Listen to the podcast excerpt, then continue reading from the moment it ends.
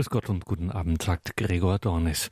Bibelauslegung der Kirchenväter. Nach einer etwas längeren Pause setzen wir nun diese Reihe mit der Benediktinerin Schwester Dr. Justina Metzdorf fort.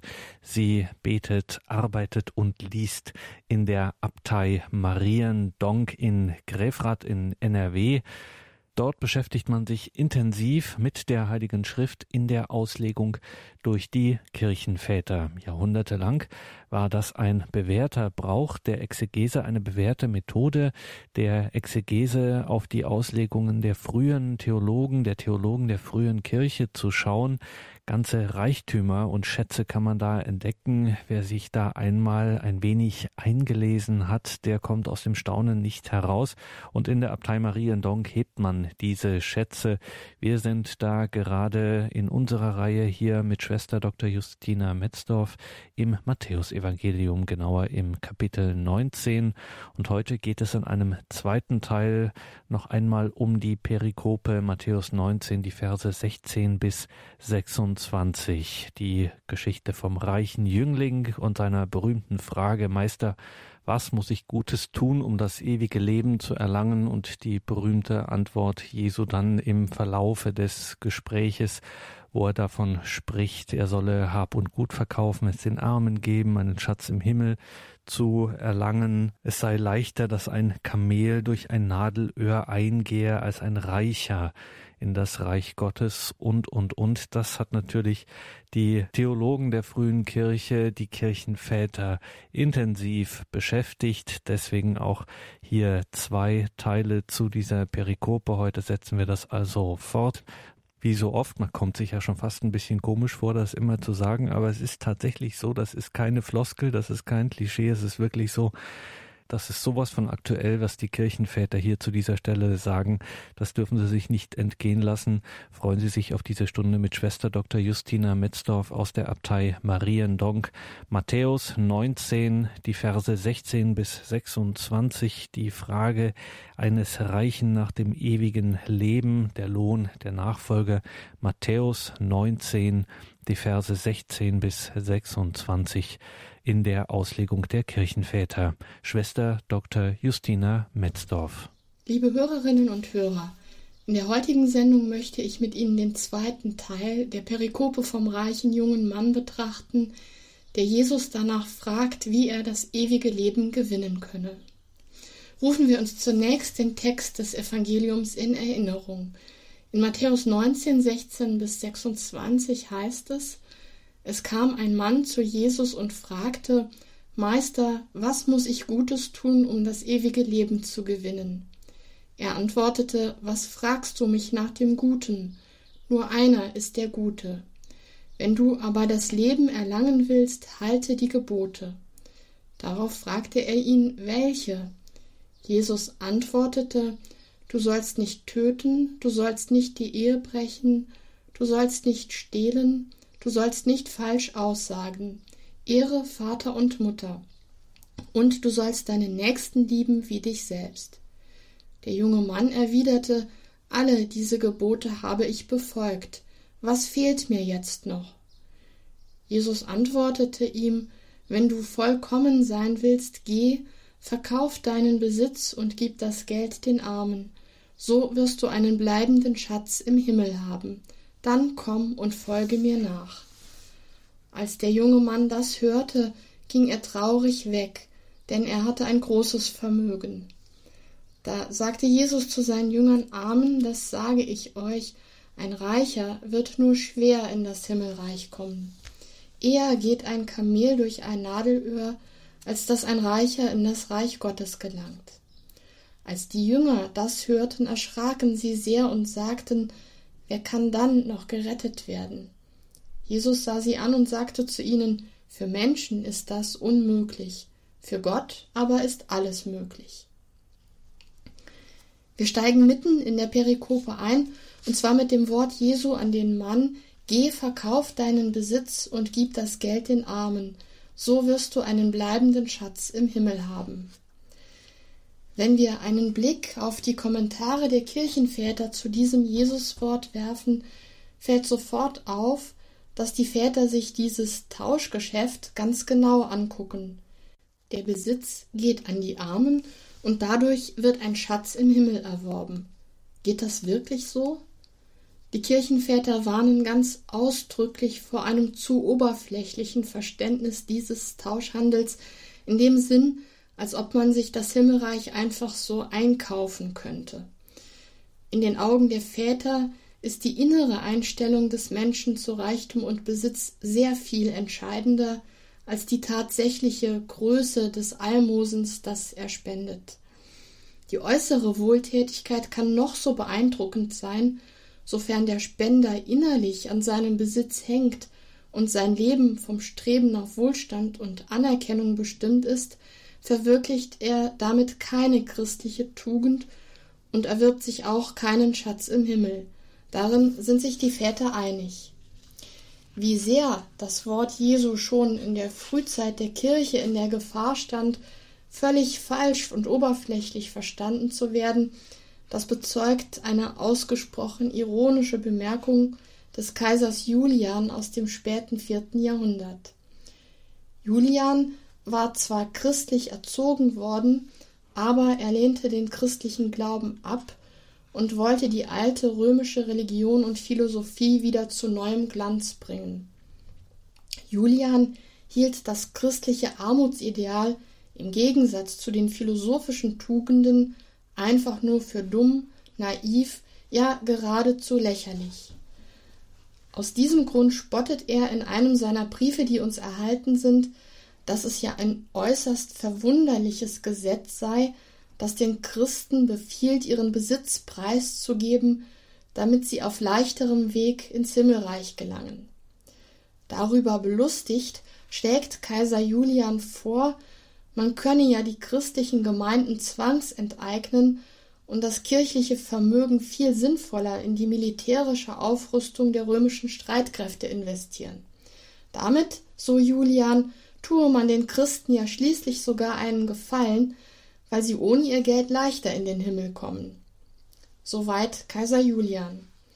Wie sieht nun die Antwort der Kirchenväter auf diesen Spott aus? Wir finden schon in ganz frühen Kommentaren Hinweise auf das richtige Verständnis der christlichen Armut. Dabei gibt es im Grunde zwei Aspekte, die die Väter bedenken. Zum einen betonen sie, dass die Armut stets in einem inneren Zusammenhang mit den übrigen christlichen Tugenden stehen muss und für sich allein genommen noch gar keine Tugend darstellt. Zum anderen wird deutlich, dass die Kirchenväter nicht ausschließlich die Verheißung einer jenseitigen Belohnung als die treibende Kraft für die christlich verstandene Armut sehen, sondern dass sie die Armut selbst als ein Gut betrachten, und zwar weil Jesus sie uns als ein Gut vorstellt. Anders gesagt, arm sein ist nicht bloß ein Mittel zum Zweck, also nicht bloß die Fahrkarte in den Himmel, sondern ein Gut an sich, insofern es in der Haltung der Armut um die ganz konkrete Umsetzung von Jesu Wort und Lehre ins Leben geht. Armut ist ein Wesensmerkmal der christlichen Lebensführung. Schon im zweiten Jahrhundert schreibt Clemens von Alexandrien dazu, man muss, wie ich meine, die Lehre des Heilands weder aus Furcht vor Strafe noch aufgrund der Verheißung einer Belohnung annehmen, sondern um des Guten selbst willen. Soweit Clemens. Weil die Armut ein Gut ist, ist sie auch wahr und schön. Gregor von Nazians, der im späten vierten Jahrhundert wirkte, bezieht diesen philosophischen Dreiklang des Wahren, des Guten und des Schönen auf die christliche Armut. Für ihn kommt in der Armut, die durch den freiwilligen Verzicht entsteht, Schönheit zum Ausdruck. Er schreibt Schön ist die völlige Besitzlosigkeit und die Verachtung des Geldes. Christus erklärte dem Reichen ja, in diesem Verhalten liege die Vollkommenheit mit den ästhetischen Kategorien des Guten und Schönen, die um ihrer selbst willen anzustreben sind, weisen Clemens und Gregor also darauf hin, dass der Schatz im Himmel nicht als eine rein jenseitige Belohnung zu erwarten sei, sondern dass er im Handeln nach dem Wort Christi bereits in diesem Leben geschenkt wird. Clemens von Alexandrien versteht die Armut vor allem im Sinn einer inneren Unabhängigkeit von Geldbesitz und dem Streben nach Reichtum und Anerkennung. Diese innere Freiheit muss sich natürlich auch irgendwie im konkreten Leben äußerlich zeigen.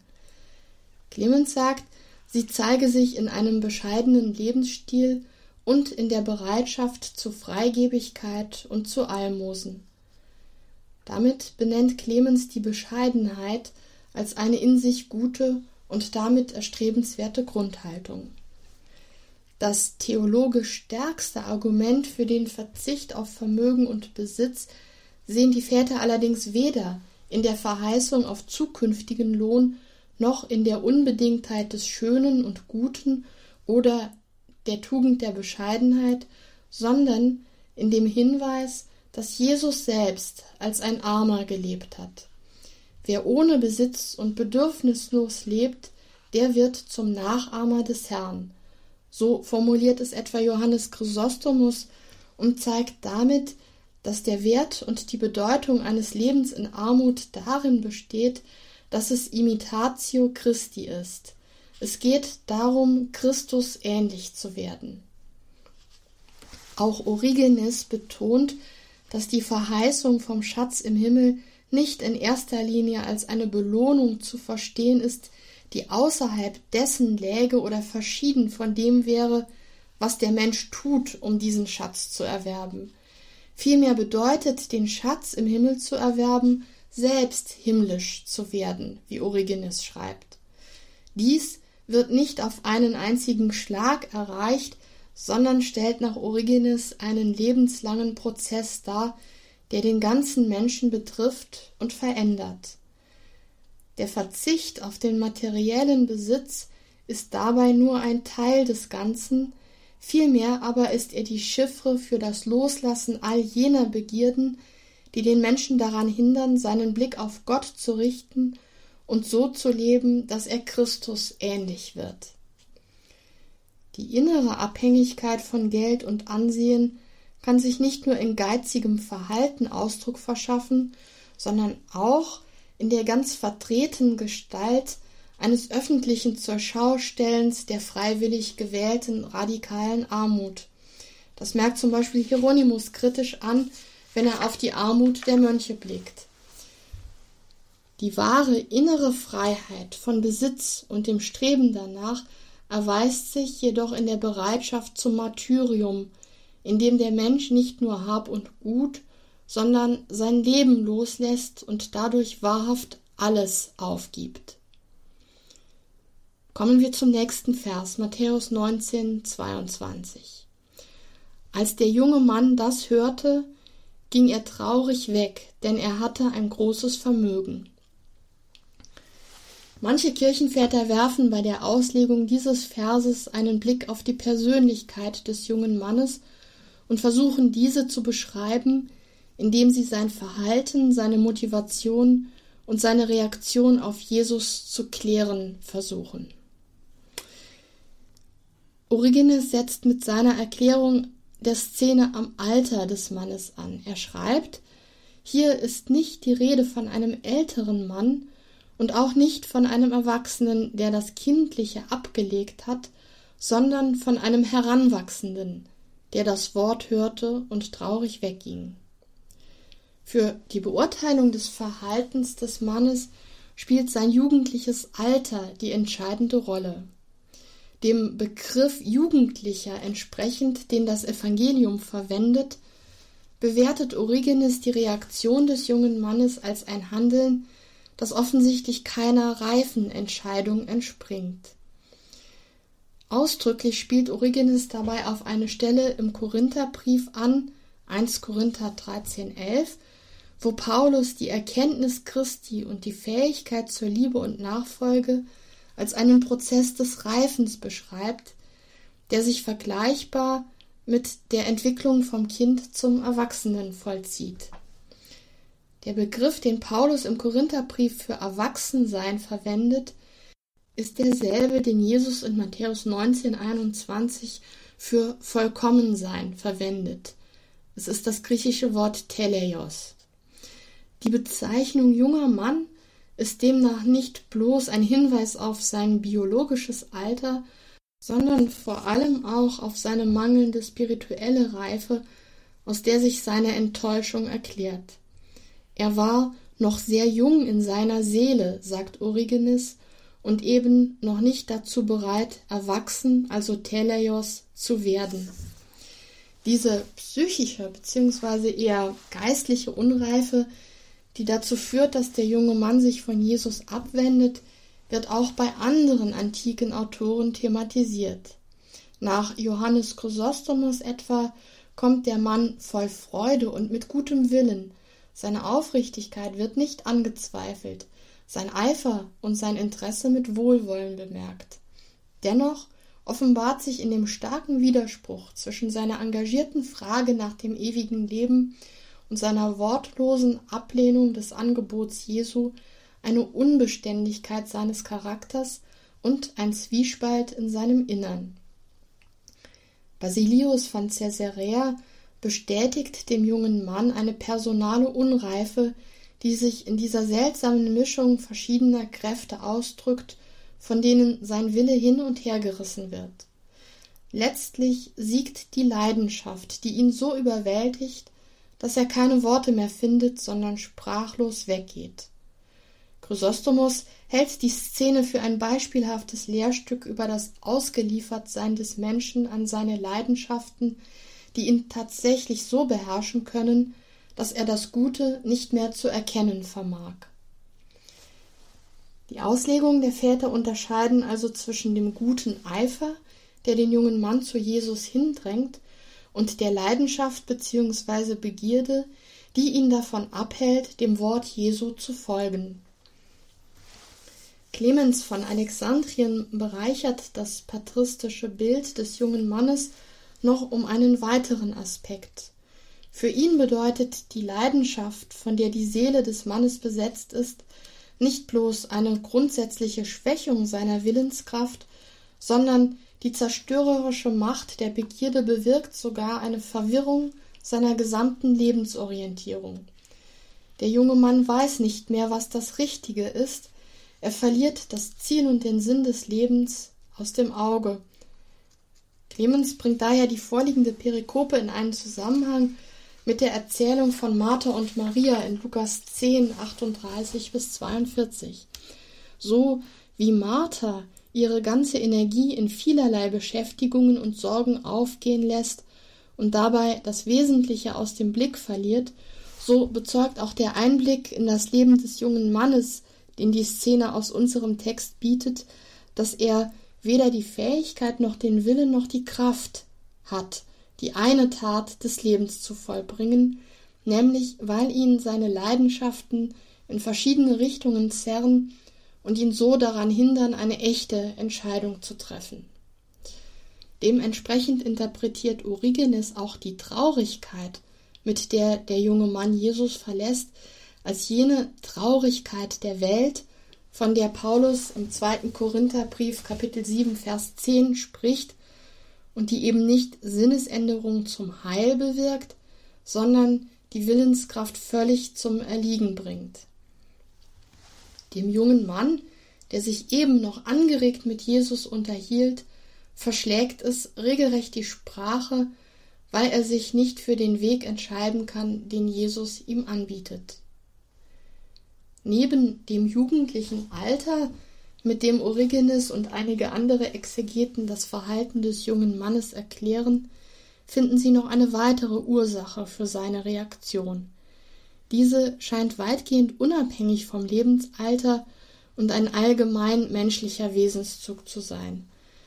Es handelt sich um die verbreitete Vorstellung, dass Reichtum und Ruhm etwas Gutes seien und von dieser Annahme gelte allgemein, dass wir, das heißt die Menschen insgesamt, davon schwer abzubringen seien, wie Origenes behauptet.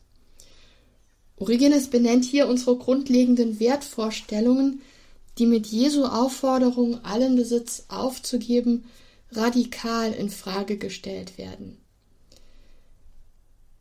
Der Mensch soll vielmehr erkennen, dass das Angebot Jesu darin besteht, scheinbare Güter die sich symbolisch im materiellen Besitz verdichten, gegen das einzig wahre Gut, nämlich das ewige Leben, einzutauschen. Augustinus spricht davon, dass die irdischen Güter und Werte durch die Entscheidung zur Nachfolge nicht verloren gehen, sondern übergehen und sich wandeln in ewigen Besitz. Das Problem des jungen Mannes besteht nun darin, dass er Jesus nicht glaubt, weil Jesu Wort seine Vorstellungskraft und auch seine bisherige Erfahrungswelt überschreitet. Dass der Abschied von Besitz und Ansehen nicht leicht ist, gerade für einen, der wie der junge Mann ein großes Vermögen hat, wird dabei von den Vätern keineswegs in Frage gestellt. Dennoch begreifen sie das Vermögen als etwas, das dem Heil des Menschen im Weg steht. Da der Mensch dies aber nicht einsieht, gleicht er einem Kranken, der sich einerseits nach Heilung sehnt, es andererseits aber ablehnt, den entsprechenden Schritt zu tun, der seinen Heilungsprozess in Gang setzen würde. In einer solchen depressiven Antriebslosigkeit und Unentschiedenheit drückt sich die Traurigkeit der Welt aus 2 Korinther 7,10 aus. Diese Traurigkeit erweist sich nicht nur im mangelnden Vertrauen zu Jesus, sondern auch in der krankhaften Ich-Bezogenheit des Menschen, der sich krampfhaft an das klammert, was er sein eigen zu nennen pflegt.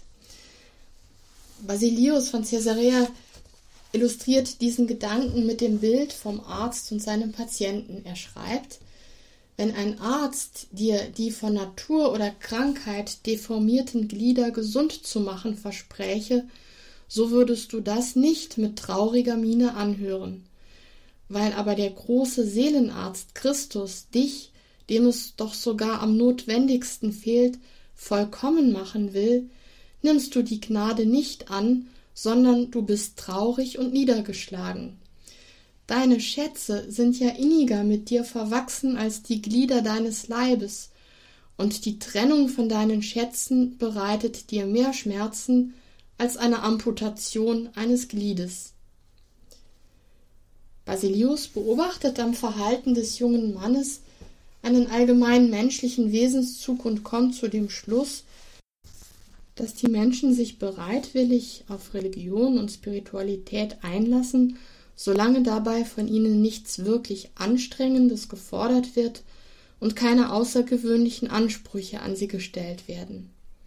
Damit erklärt er den Umstand, dass der junge Mann eine ganze Reihe von Geboten aufzählen kann, die er erfüllt und damit seinen religiösen Pflichten nachkommt. Im entscheidenden Punkt aber, wo es darauf ankommt, dass er sich selbst überschreitet und um eines höheren Gutes willen das loslässt, woran sein Herz hängt, scheitert er und bringt weder den Willen noch die Kraft auf. Basilius vergleicht den jungen Mann, der alle Gebote befolgt und dann doch vor dem letzten zurückschreckt, mit einem Wanderer, der nicht am Anfang oder in der Mitte seines langen Weges, sondern kurz vor Erreichen des Zieles aufgibt, so dass die ganze Mühe umsonst war. Basilius schreibt, das Schicksal eines solchen jungen Mannes oder seinesgleichen scheint mir vergleichbar zu sein mit einem Wanderer, der eine Stadt sehen möchte und mutig seinen Weg fortsetzt, bis er kurz vor den Stadtmauern in einem Gasthaus Halt macht, sich dann nicht mehr überwinden kann, die kleine Anstrengung der letzten Etappe auf sich zu nehmen, sich dadurch um den Anblick der Sehenswürdigkeiten dieser Stadt bringt und wodurch dann der ganze Weg umsonst war. Die Traurigkeit des jungen Mannes hat nicht nur ihre Ursache in seiner Selbstbezogenheit und in seinem mangelnden Vertrauen zu Jesus, sondern auch in einer schwachen Vorstellungskraft, die ihm nicht gestattet, sich das himmlische Leben als etwas auszumalen, das die Welt, die er kennt, unvergleichlich übertrifft. Basilius schreibt, selbst wenn dir deine irdischen Güter ins ewige Leben nachfolgten, dann dürftest du doch nicht ängstlich um sie besorgt sein, weil sie von den dortigen Herrlichkeiten völlig in den Schatten gestellt würden. Du bist doch auch nicht traurig, wenn du dein Geld hergibst und dafür ein Pferd erhältst. Wenn du aber Vergängliches hingibst und dafür ein Himmelreich bekommst, dann weinst du. Im Evangelium heißt es nun weiter, da sagte Jesus zu seinen Jüngern, Amen, das sage ich euch, ein Reicher wird nur schwer in das Himmelreich kommen. Eher geht ein Kamel durch ein Nadelöhr, als dass ein Reicher in das Reich Gottes gelangt. Nachdem der junge Mann sich abgewandt hat und weggegangen ist, wendet Jesus sich seinen Jüngern zu und kommentiert das vorangegangene Geschehen. Johannes Chrysostomus setzt sich mit der Frage auseinander, weshalb Jesus sich mit diesem Wort an seine Jünger wendet, obwohl diese vom Problem des Reichtums, den Angaben der Evangelien zu den sozialen Verhältnissen der Jünger entsprechend, offensichtlich doch gar nicht betroffen sind. Nach Chrysostomus verfolgte Jesus zwei Absichten damit, dass er den Vergleich mit dem Kamel an seine Jünger richtete. Einerseits wollte er ihnen zeigen, dass in seinen Augen der Wert eines Menschen nicht von seinem Vermögen abhängt und dass die Jünger sich darum ihrer Armut auch nicht zu schämen brauchten. Andererseits legte Jesus auch Wert darauf, dass seine Jünger verstehen, worum es ihm geht. Deshalb wendet er sich seinen Jüngern zu und führt mit ihnen ein klärendes Gespräch darüber, warum er den Mann dazu aufgefordert hatte, seinen Besitz aufzugeben. Bestärkung und Belehrung der Jünger sind demnach die Absicht des Gesprächs zwischen Jesus und seinen Jüngern, das sich an die Szene mit dem reichen jungen Mann anschließt.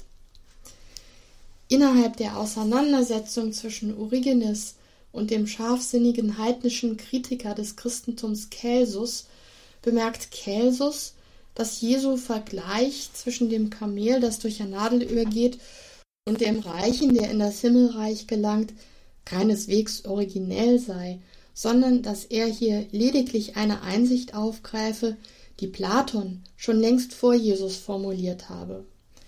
Celsus bezieht sich dabei offenbar auf ein Wort des Sokrates, das Platon in einem seiner Werke überliefert. Sokrates sagt dort, und so ist denn unsere Behauptung bewiesen, dass die übermäßig Reichen nicht wirklich tugendhaft sind. Sind sie aber dies nicht, so sind sie auch nicht glücklich.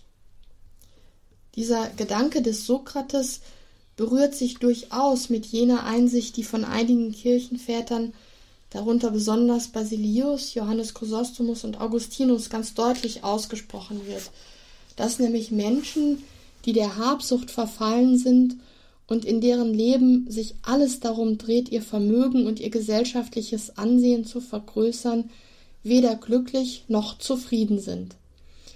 Dabei fehlt auch der Aspekt nicht, dass Reichtum in einem Zusammenhang mit Sünde steht, dem sich niemand ganz entziehen kann. Origenes bestätigt die Einsicht, die schon Sokrates hatte mit der Formulierung Es ist unmöglich, dass ein außerordentlich guter Mensch zugleich auch außerordentlich reich ist. Origenes betont dabei allerdings ganz ausdrücklich, dass die Sinnspitze des Vergleichs bei Jesus eine ganz andere sei als die des vermeintlichen platonischen Vorbilds steht bei den heidnischen Philosophen der Reiche und sein Glück im Mittelpunkt, so ist das Zentrum, um das sich alles dreht in den Gleichnissen Jesu, stets das Reich Gottes. Auch wenn die Bilder sich ähneln, ist der Akzent grundverschieden. Platons Gleichnis hat eine anthropologische Mitte. Es geht um die moralische Integrität und das glückliche Leben des Menschen, während Jesu Gleichnis eine theologische Mitte hat. Die Originalität und Besonderheit Jesu besteht darum nicht so sehr in seiner Einsicht in das Wesen des Menschen, zu der können Philosophen genauso gelangen, sondern darin, dass er den Menschen in eine Beziehung zum Reich Gottes stellt. Und damit geht die Verkündigung Jesu über eine bloße Weisheitslehre hinaus. Sie ist Theologie. Es geht um Gott. Die patristischen Quellen spiegeln nun eine lebhafte Diskussion über die Fragen wider, ob Reichsein an sich schon die Tür zum Himmel versperre oder ob nicht vielmehr der Umgang mit dem Besitz und die innere Haltung dem Geld gegenüber entscheidend seien. Einige Kirchenväter, darunter Clemens, Johannes Chrysostomus und auch Kyrill von Jerusalem, argumentieren dafür, dass der Reichtum an sich kein Hindernis für die Aufnahme des Menschen in den Himmel sei. Eine grundsätzlich positive Einschätzung von Besitz wird von Clemens von Alexandrien in der Schrift Welcher Reiche wird gerettet vertreten. Diese Position findet sich bei mehreren Autoren der christlichen Antike wieder. Kyrill von Jerusalem etwa formuliert in seinen Taufkatechesen Reichtum, Gold und Silber gehören nicht, wie einige glauben, zur Herrschaft des Teufels. Denn Gott sagt, mir gehört das Gold und das Silber. Kyrill zitiert damit einen Satz aus dem Buch des Propheten Haggai. Was will Kyrill damit sagen? Kyrill betrachtet die für den Menschen wertvollen Güter, nämlich Gold und Silber, als Teil der Schöpfung Gottes, wodurch sie an sich eben nicht schlecht sind. Es liegt vielmehr in der Hand des Menschen, wie er den Reichtum gebraucht, entweder zum Guten oder zum Schlechten. Der Reichtum an sich ist etwas Wertneutrales und hat den Charakter eines Werkzeugs. Kyrill von Jerusalem bezeichnet das Vermögen, sofern es als Werkzeug in diesem Sinn genutzt wird, sogar als Schlüssel zum Himmelreich. Clemens von Alexandrien verweist auf die Heilige Schrift, die selbst die entsprechenden Einsatzmöglichkeiten des Reichtums nennt. Nur mit einem gewissen Vermögen, das mehr ermöglicht als die Deckung des eigenen Bedarfs, kann der Mensch Jesu Aufforderung nachkommen, die Hungernden zu speisen und die Nackten zu bekleiden. Sich Freunde mit dem ungerechten Mammon zu machen, setzt natürlich voraus, dass man über diesen Mammon verfügt. Die Aufforderung Jesu, gib jedem, der dich bittet, kann man nur nachkommen, wenn man etwas zum Geben hat. Ebenso gilt das für das Wort des Apostels Paulus Gott liebt den fröhlichen Geber. Neben diesen Schriftworten spielt auch die Stelle im ersten Timotheusbrief Kapitel 16, die Verse 17 bis 19 eine wichtige Rolle innerhalb der Diskussion, ob der Reichtum an sich etwas Schlechtes sei oder nicht. Die Stelle im ersten Timotheusbrief lautet Ermahne die, die in dieser Welt reich sind, nicht überheblich zu werden und ihre Hoffnung nicht auf den unsicheren Reichtum zu setzen, sondern auf Gott, der uns alles reichlich gibt, was wir brauchen. Sie sollen wohltätig sein, reich werden an guten Werken, freigebig sein und was sie haben mit anderen teilen. So sammeln sie sich einen Schatz als sichere Grundlage für die Zukunft, um das wahre Leben zu erlangen.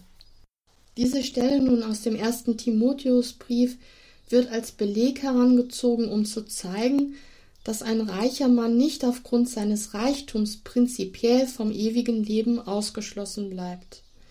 Hieronymus nennt als Beispiel eines Mannes, der dem im ersten Timotheusbrief beschriebenen entspricht, etwa den Zöllner Zachäus, der zwar einen großen Teil, aber eben nicht sein ganzes Vermögen abgibt. Ähnlich wird von den Vätern auch der Reichtum Abrahams und der übrigen alttestamentlichen Patriarchen bewertet. Sie seien nicht für sich selbst reich gewesen, sondern für andere und hätten eher den Namen Wohltäter Gottes verdient als Reiche. Augustinus ist sich dabei des Problems durchaus bewusst, dass 1 Timotheus 6, 17 bis 19 als ein Widerspruch zu Matthäus 19, 23 folgende empfunden werden konnte. Deshalb betonen er und auch andere Autoren, dass sich Jesu Wort nicht gegen den Reichtum als solchen richtet, sondern gegen die Habsucht des Menschen und sein krankhaftes, egoistisches Streben nach Besitz und Ansehen. Nach Chrysostomus liegt in dem Wort aus dem Timotheusbrief die Herausforderung für die Reichen nicht darin, ihren Reichtum aufzugeben, sondern nicht überheblich zu werden. Reichtum sei nur in Verbindung mit Stolz und Überheblichkeit ein Übel. Damit geht Chrysostomus davon aus, dass der Mensch in der Lage ist, sein Verhältnis zu Geld, Macht und Ansehen zu kontrollieren. Cassian allerdings, der im Grunde ebenfalls die Meinung vertritt, dass Besitz im Sinn der Heiligen Schrift zum Guten eingesetzt werden könne und solle, sieht die Fähigkeit des Menschen dem Besitz gegenüber eine innere Freiheit zu bewahren doch etwas kritischer. Er schreibt, wenn man das Gebot hat, von seinem Eigentum unaufhörlich den Bedürftigen mitzuteilen, so ist es schwer, nicht häufig in die Netze der Sünde zu fallen, obwohl man es mit aller Treue und Opferwilligkeit verteilt. Eine völlig andere Position als die meisten übrigen Kirchenväter vertritt Basilius von Caesarea. Nach seiner Überzeugung ist Reichtum an sich etwas Schlechtes, und der Mensch macht sich selbst etwas vor, wenn er glaubt, dem unheilvollen Einfluss des Geldes auf sein Wesen und seinen Charakter entgehen zu können. Basilius hält Vermögen und gesellschaftliches Ansehen für untrennbar an das Laster der Habsucht geknüpft.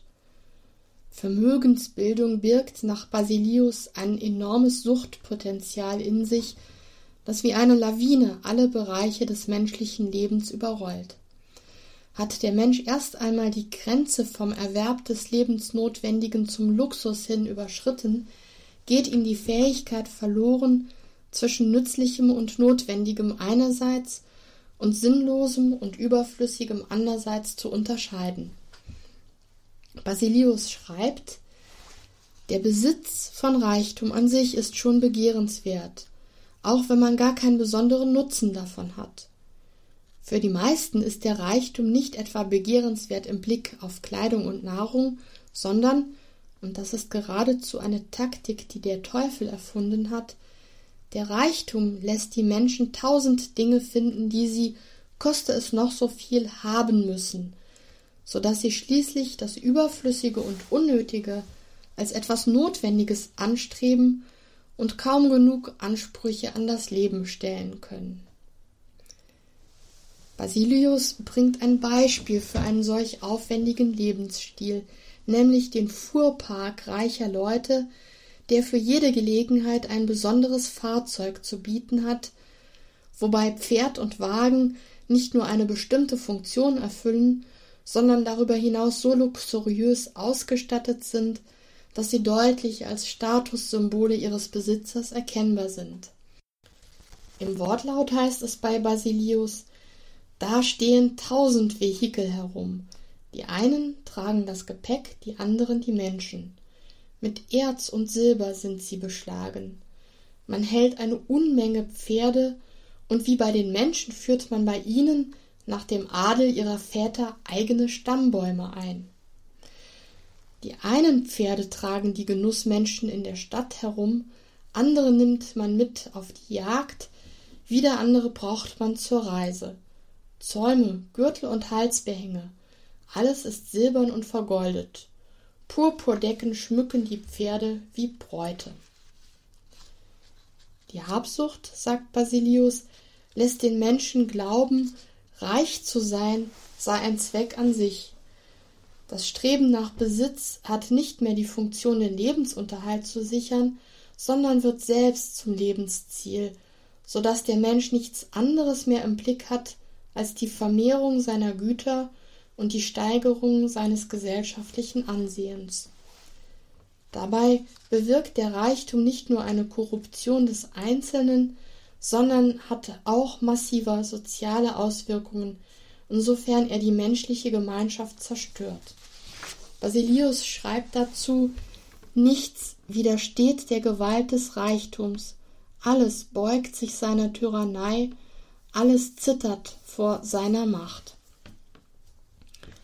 Das Streben nach Reichtum und Ansehen setzt nach Basilius einen Mechanismus von Ausbeutung und Unterdrückung frei, dem sich niemand entziehen oder widersetzen kann. In der Sprache des Basilius klingt das so Der Habsüchtige ist ein schlimmer Nachbar. Er scheut keine Zeit, kennt keine Grenzen, kümmert sich um keine Ordnung und Reihenfolge, sondern ahmt die Gewalttätigkeit des Feuers nach, ergreift alles, verzehrt alles. Sind die Habsüchtigen einmal zu großer Macht gelangt und haben sie bereits durch die von ihnen Vergewaltigten die Macht zu weiterem, noch größerem Unrecht bekommen, dann machen sie alle zusammen mit den zuvor Unterdrückten zu Sklaven, und eine gesteigerte Macht bietet ihnen noch mehr Gelegenheit, Unrecht zu tun. Denn jene, die zuerst ihre schlimmen Erfahrungen gemacht haben, leisten dem Gewalttätigen die erzwungene Hilfe, wo es darum geht, wieder andere zu schädigen und zu kränken. Denn jeder bereits Geschädigte ist mehr darauf bedacht, nicht noch mehr zu verlieren, als darauf, sich für das erlittene Unrecht zu rächen. Nach Basilius lässt sich also vom Nachbarschaftsstreit bis zum Krieg der Völker die Ursache auf Neid und Habsucht zurückführen. Basilius vertritt sehr klar die Position, dass menschliche Güte und Wohltätigkeit sich nicht mit dem Streben nach Reichtum verbinden lassen. Er schreibt Wohin du das Auge wendest, Reicher, siehst du die deutlichen Zeichen deiner Missetaten, hier die Tränen der Weisen, dort das Ächzen der Witwe, hier die Armen, die du misshandelt hast, da die Knechte, die du ausgepeitscht hast, die Nachbarn, die du tyrannisiert hast. Die sozialen Auswirkungen des Reichtums sind verheerend. Basilius lässt darum auch keinen Versuch gelten, das Streben nach Besitz ethisch zu rechtfertigen. Der Hinweis etwa auf die Zukunftssicherung für sich selbst oder auch auf die Vermögensbildung zugunsten der Kinder ist für Basilius nichts weiter als ein beschönigender Vorwand der Habsucht. Er argumentiert, dass die Zukunft nicht in den Händen des Menschen liege, weil das, was am nächsten Tag auf ihn zukommt, außerhalb seiner Verfügungsgewalt liegt. Überdies seien die Kinder immer für ihr Leben und ihren Lebensunterhalt selbst verantwortlich, wobei Basilius sogar betont, dass ein reiches Erbe sich eher negativ auf den Charakter und die Lebenstüchtigkeit des Erben auswirken kann. Überhaupt nichts hält Basilius von dem Vorsatz, die Wohltätigkeit auf die Zeit nach dem Tod aufzuschieben und mittels eines Testaments für die Verteilung des Vermögens unter die Bedürftigen zu sorgen. Nicht nur, dass der Mensch durch Krankheit nicht mehr in der Lage sein kann, seinen Willen zu äußern und es also gar nicht mehr dazu kommt, ein entsprechendes Testament aufzusetzen, sondern auch der Umstand, dass es überhaupt keine Garantie gibt, dass ein Testament nach dem Willen seines Verfassers auch vollstreckt wird, lassen eine posthume Großzügigkeit in seinen Augen fragwürdig erscheinen. Mit Bezug auf Jesu Gleichnis von dem reichen Bauern, der für seinen Überfluss eine zweite Scheune baut, aber nicht mehr dazu kommt, seine Ernte überhaupt zu genießen, kritisiert Basilius jede Form von aufgeschobener sozialer Verpflichtung. Es heißt in seiner Auslegung, dein Versprechen ist ja auch kein Beweis für deine Güte, sondern für deine Bosheit. Denn du versprichst nicht, um nachher zu geben, sondern um dem Geben in der Gegenwart auszuweichen. Was hindert dich denn jetzt schon mitzuteilen? Gibt es jetzt keine Armen? Sind deine Scheunen nicht voll? Liegt der Lohn nicht bereit? Ist das Gebot nicht deutlich? Der Hungrige verschmachtet, der Nackte erstarrt vor Kälte, der Schuldner wird geängstigt, und du verschiebst das Almosen auf morgen?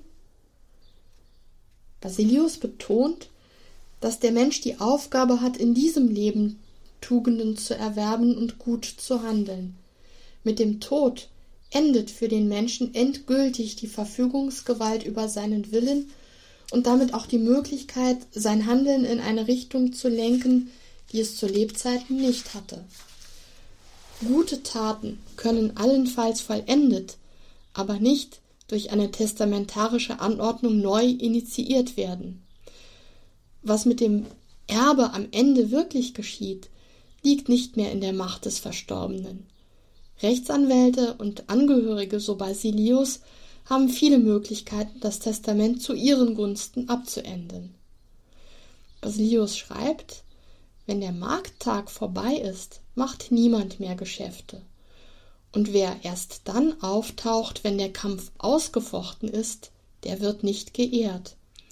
Wer kommt, wenn der Krieg vorbei ist, wird nicht als tapferer Held gerühmt. So hat man auch, wenn das Leben vollendet ist, keine Gelegenheit mehr, Werke zu tun, die Gott gefallen. Ein reicher Mensch muss also seinen Besitz zu Lebzeiten an Bedürftige verteilen. Vermögen ist wie eine Last, die es im Lauf des Lebens abzuwerfen gilt, um am Ende frei zu sein für den Eintritt in den Himmel. Basilius verweist in diesem Zusammenhang auf Jesu Gleichnis vom reichen Mann und dem armen Lazarus in Lukas 16. Im Wortlaut heißt es Dieser dein Vorsatz ist verhängnisvoll. Solange ich lebe, will ich Spaß haben. Wenn ich tot bin, dann will ich die Gebote erfüllen. Auch zu dir wird Abraham sagen, du hast dein Gutes in deinem Leben empfangen. Der schmale und enge Weg kann dich nicht aufnehmen, wenn du die Last des Reichtums nicht ablegst. Mit seiner Last bist du aus dem Leben geschieden. Du hast sie nicht abgeworfen, wie dir geboten wurde. Wenn du es schon nicht wagst, vornehme Gäste mit Resten abzuspeisen, wie kannst du es da wagen, Gott mit deinem Restvermögen versöhnen zu wollen? Abgesehen davon, dass der Reichtum den Charakter des Einzelnen verdirbt und verheerende Konsequenzen für das soziale Leben hat, indem er die Kluft zwischen arm und reich immer größer werden lässt, führt Basilius als entscheidendes theologisches Argument für den Verzicht auf Reichtum und Ansehen die Selbstentäußerung Gottes in der Menschwerdung an. Basilius schreibt, Glaube Christus dem Ratgeber, der es gut mit dir meint, der dich liebt, der für uns arm geworden ist, damit wir durch seine Armut reich würden, der sich selbst zum Lösegeld für uns hingegeben hat. Nach Basilius bedeutet Jesu Empfehlung an den jungen Mann, seinen ganzen Besitz aufzugeben, nichts anderes als die Selbstentäußerung des Gottessohns nachzuvollziehen und ihm auf diese Weise nachzufolgen. Aus dem Vorbild Jesu Christi geht ganz klar hervor, dass der Verzicht auf den Besitz weder ein Zweck an sich noch ein Wert in sich selbst ist, sondern ein Dienst am nächsten. Wie die Selbstentäußerung des Gottessohns für uns geschah, hat auch der Verzicht auf Ansehen und Besitz eine soziale Dimension. In den Texten der Kirchenväter begegnet darum nicht nur der Hinweis auf die Gütergemeinschaft der Gemeinde in der Apostelgeschichte, Apostelgeschichte 4, Verse 32 folgende, und die gegenseitige Unterstützung der Gemeinden, wie sie der zweite Korintherbrief im achten Kapitel bezeugt, sondern darüber hinaus auch der Gedanke, dass die finanzielle und materielle Unterstützung der Christen untereinander kein einseitiger Akt der Wohltätigkeit ist, sondern dass der Empfänger immer zugleich auch ein Geber ist, insofern als er geistlichen Überfluss besitzt und dadurch dem materiell Reichen zu Hilfe kommt, indem er nämlich für ihn betet, aber auch schon einfach dadurch, dass er ihm die Möglichkeit gibt, Gutes zu tun. Auf diese Weise entsteht aus den Reichen und den Armen die kirchliche Gemeinschaft, deren Ideal in der Apostelgeschichte beschrieben ist. Apostelgeschichte 4, Verse 32 bis 25 und die in der nächsten Liebe gründet. Darum kann Basilius sagen, wer seinen Nächsten liebt wie sich selbst, der besitzt nicht mehr als der Nächste. Dass es in der Kirche faktisch ganz anders aussieht, beklagt Johannes Chrysostomus, der im vierten Jahrhundert davon spricht, dass eine schwere Seuche die Kirche befallen habe.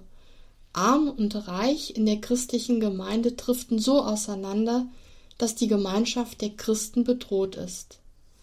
Das Gleichnis vom Kamel und dem Nadelöhr soll daher die Kirche immer wieder ihre ursprüngliche Gestalt vor Augen halten.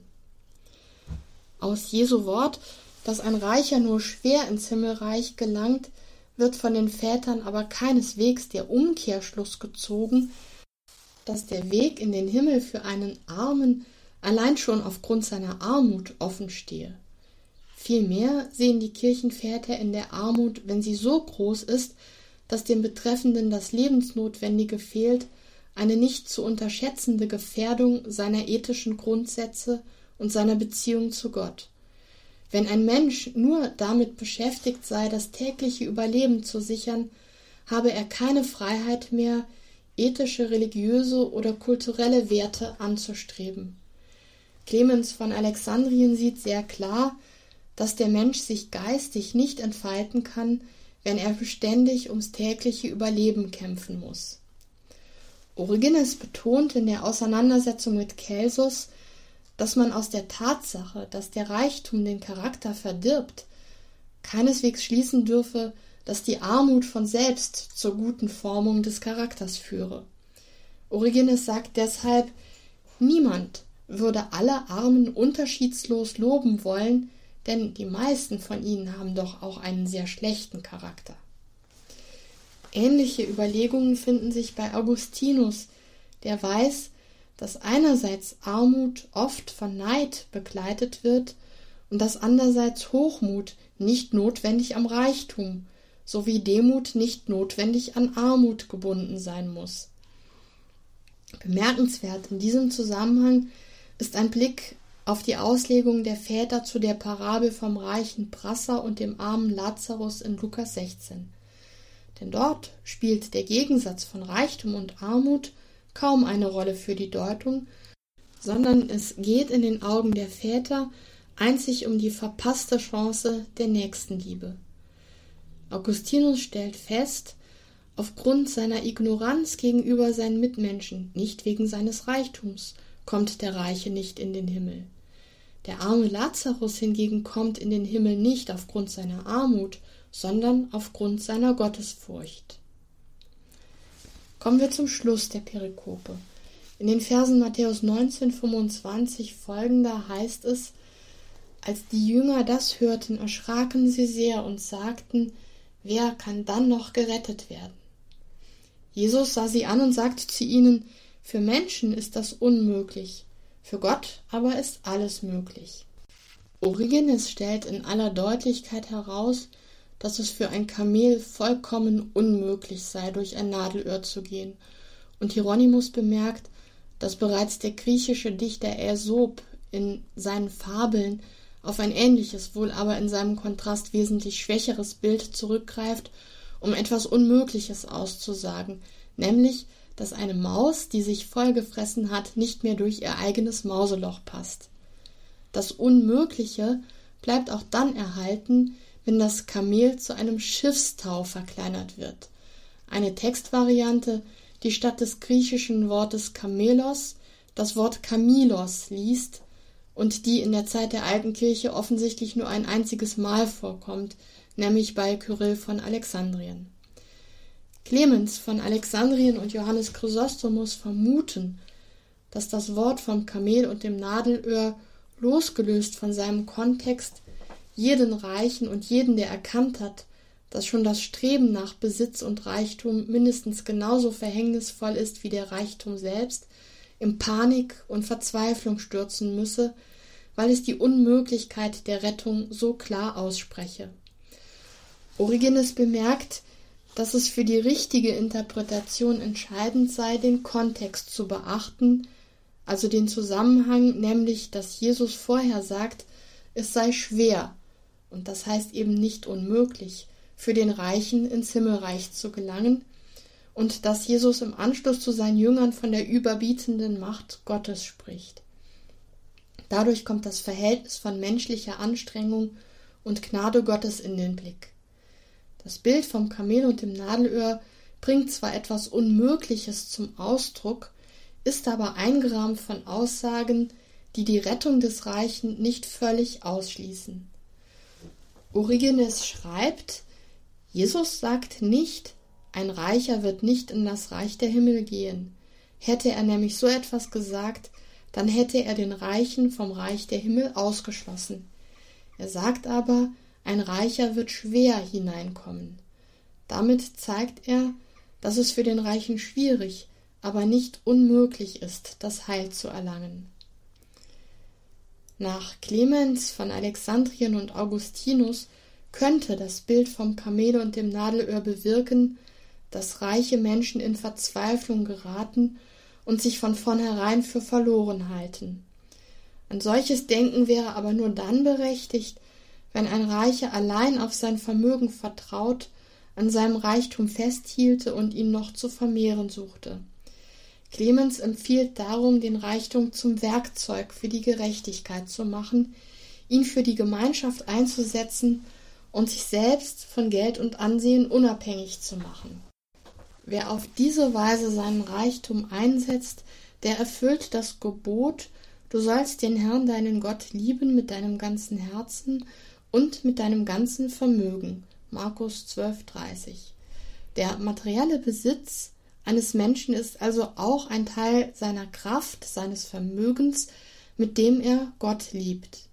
Dadurch steht das, was der Mensch besitzt, ganz im Dienst Gottes und spaltet den Menschen auch nicht in seiner Hingabe an Gott. In der Nächstenliebe konkretisiert sich damit die Gottesliebe. Das Wort Jesu, wonach für Gott leicht sei, was für Menschen unmöglich ist, soll den Menschen aus der drohenden Verzweiflung befreien, indem er daraus Hoffnung schöpft und den allmächtigen Gott um Hilfe bittet. Der Beistand Gottes bewirkt, dass der Mensch seine Kräfte zum Guten einsetzen und so selbst etwas für seine Rettung tun kann. Johannes Chrysostomus zählt drei Maßnahmen auf. Den Besitz entsagen, das Geld verteilen und die böse Begierde ausrotten. Der Hinweis auf die Macht Gottes wird dabei keineswegs als Herabsetzung der menschlichen Kraft und Möglichkeit beurteilt, sondern vielmehr als Ermutigung für den Menschen, mit seinen eigenen Fähigkeiten im Vertrauen auf Gottes Hilfe an seinem Heil mitzuwirken. Die Macht Gottes reduziert den Menschen nicht und beschränkt ihn nicht in seinem Wirken, sondern sie macht ihn größer und lässt ihn über sich selbst hinauswachsen.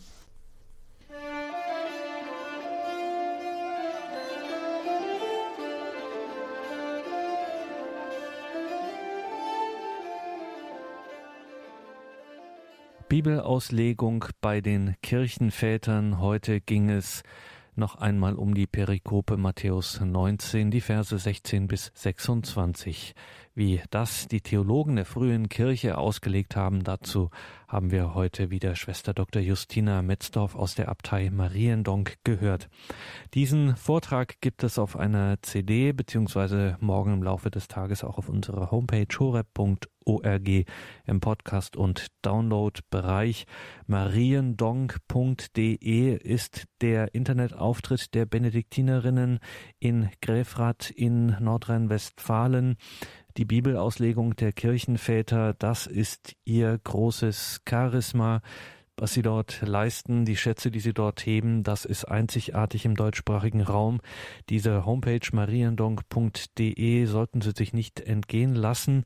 Dort finden Sie viele geistliche, biblische auslegende Texte, auch frei verfügbar online und natürlich auch Hinweis und Einblick auf das neue Buch aus der Abtei Mariendonk, der erste Band aus der neuen Reihe, die Psalmen bei den Kirchenvätern, die ist ab jetzt im Buchhandel erhältlich und natürlich auch über den dortigen Klosterladen in Mariendonk.